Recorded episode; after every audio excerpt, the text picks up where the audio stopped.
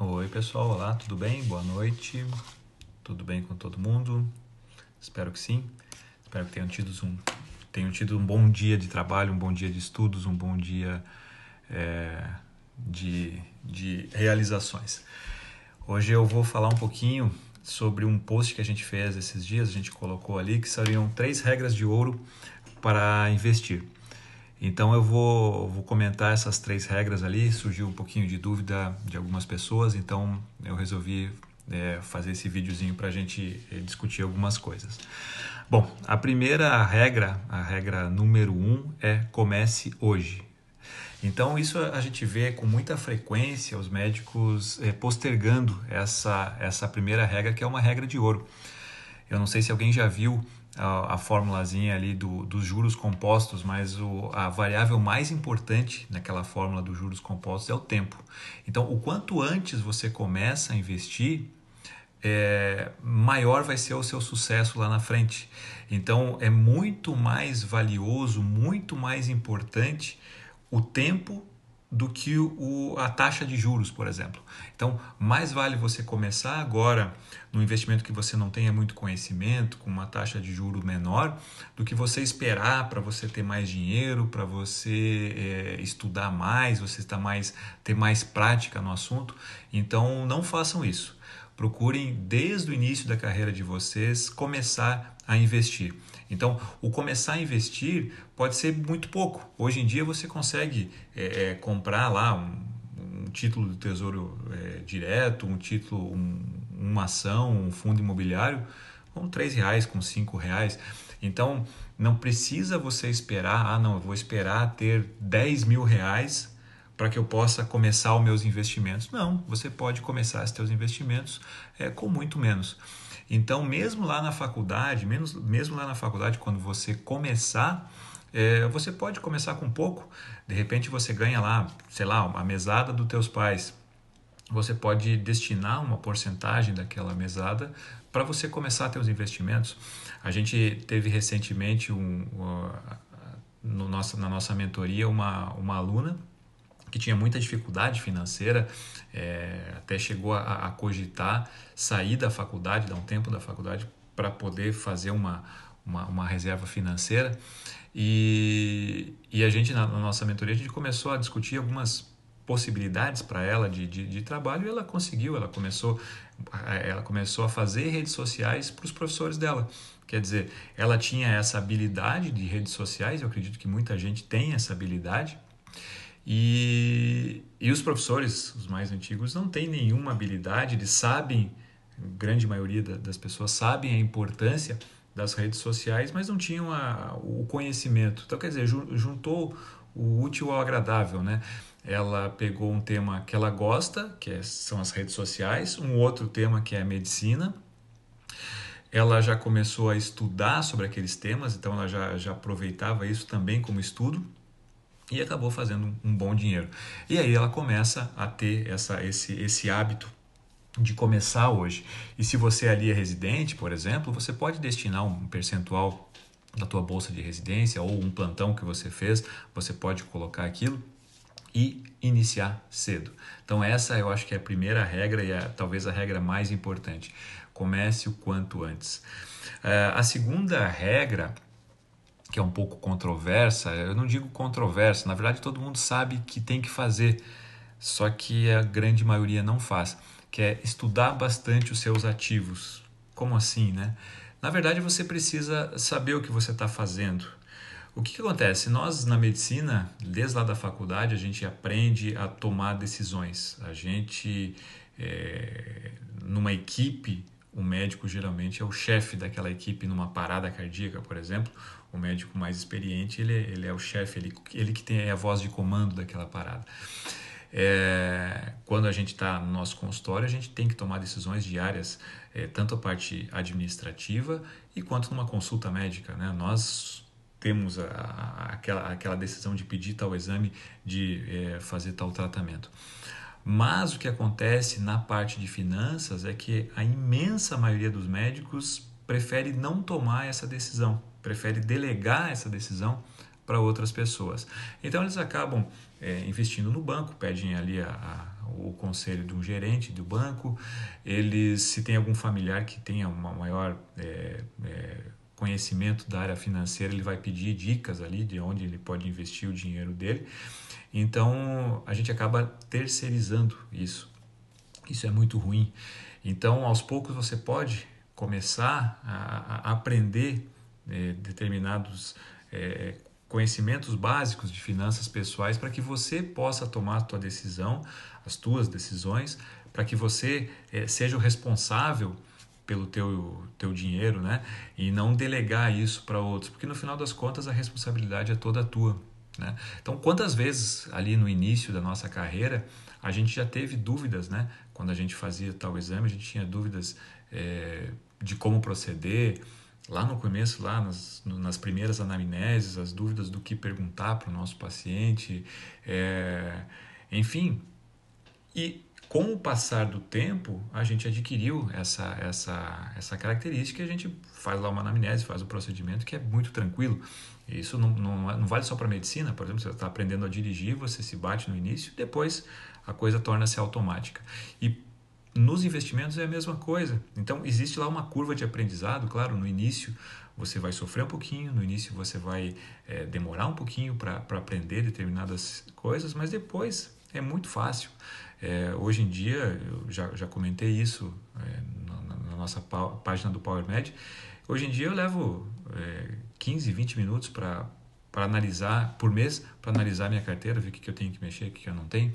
Então, é, isso torna-se um hábito e isso torna-se muito interessante, porque você vai vendo o teu crescimento, o teu sucesso, e esse crescimento e sucesso vai se refletir na tua conta lá. Você vai ganhar mais dinheiro, né? E sem fazer nada.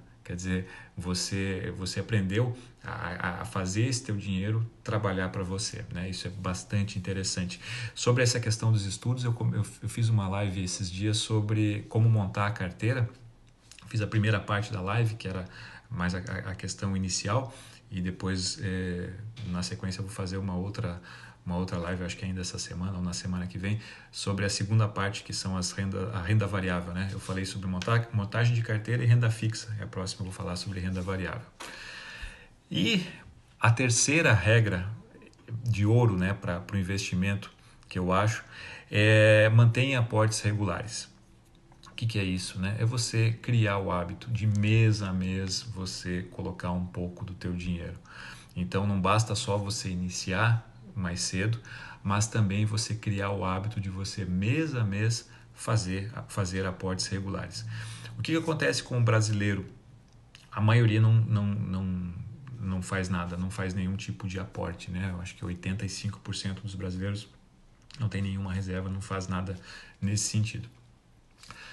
Desses que sobram, a imensa maioria faz a seguinte conta: ele recebe o salário dele, ele passa todo mês é, com as despesas do salário, gastando aquele salário, e no final do mês, o que sobra, se sobra, ele vai investir. Então, essa é a, é, é a, é a maneira lógica da poupança.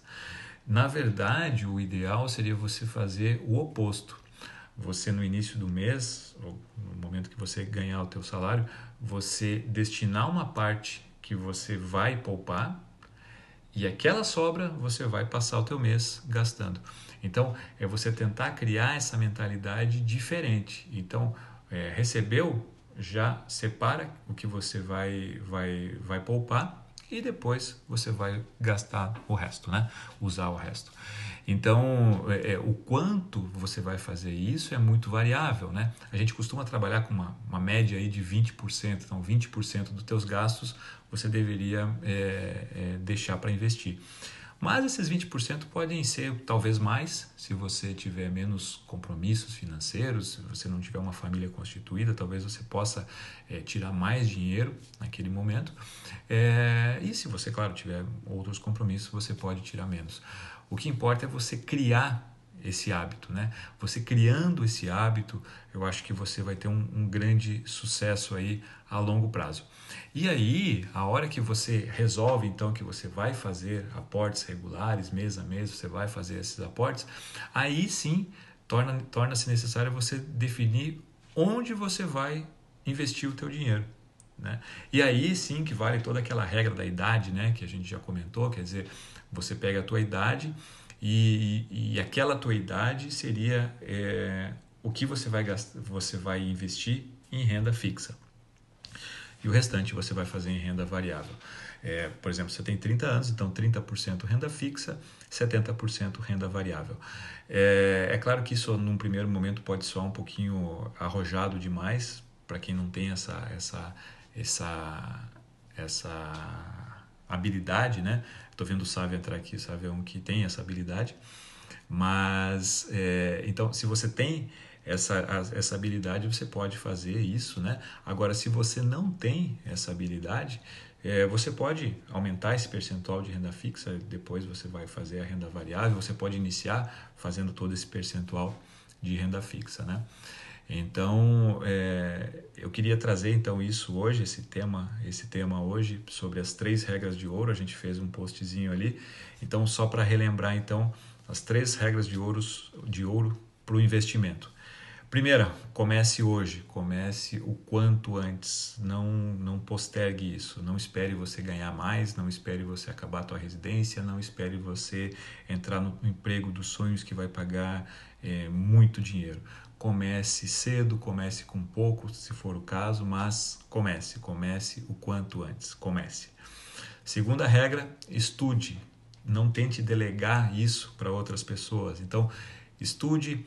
É, é, é, é, hoje em dia a gente tem vários sites, várias pessoas falando sobre isso na internet. É, depois, se alguém tiver interesse, manda um direct que a gente pode orientar algumas pessoas aí para seguir mas pessoas que falam é, qualquer tipo de, de, de língua aí, é, mas é, você hoje está muito fácil para você estudar isso. Então, segunda regra, estude, não delegue função, estude, faça como você fez na tua, tua carreira médica, como você fez na tua residência, como você faz em outros aspectos da tua vida, seja o responsável.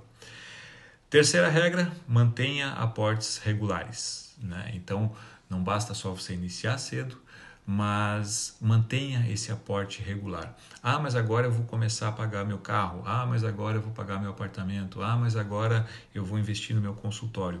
É, faça isso, mas lembre-se, sempre aportes regulares. Alguns períodos você vai aportar mais, alguns períodos você vai aportar menos, mas procura sempre, sempre, sempre fazer esses aportes regulares, né? Então acredito que essas três regras aí eu acho que a gente a gente consegue é, ter um, um, um, bom sucesso aí.